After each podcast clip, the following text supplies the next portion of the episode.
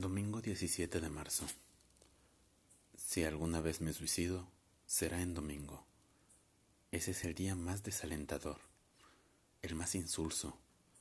Quisiera quedarme en la cama hasta tarde, por lo menos hasta las nueve o las diez. Pero a las seis y media me despierto solo y ya no puedo pegar los ojos.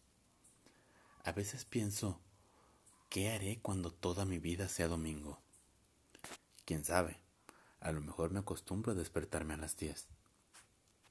Fui a almorzar al centro, porque los muchachos se fueron por el fin de semana, cada uno por su lado. Comí solo.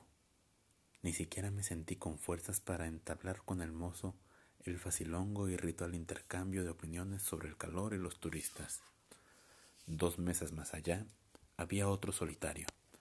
Tenía el ceño fruncido partía los pancitos a puñetazos. Dos o tres veces lo miré y en una oportunidad me crucé con sus ojos. Me pareció que allí había odio. ¿Qué habría para él en mis ojos? Debe ser una regla general que los solitarios no simpaticemos. ¿No será que, sencillamente, somos antipáticos? Volví a casa Dormí la siesta y me levanté pesado, de mal humor. Tomé unos mates y me fastidió que estuviera amargo. Entonces me vestí y me fui otra vez al centro. Esta vez me metí en un café. Conseguí una mesa junto a la ventana.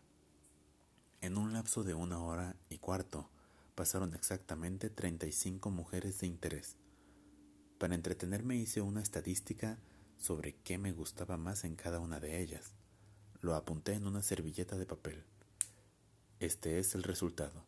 De dos me gustó la cara, de cuatro el pelo, de seis el busto, de ocho las piernas, de quince el trasero. Amplia victoria de los traseros.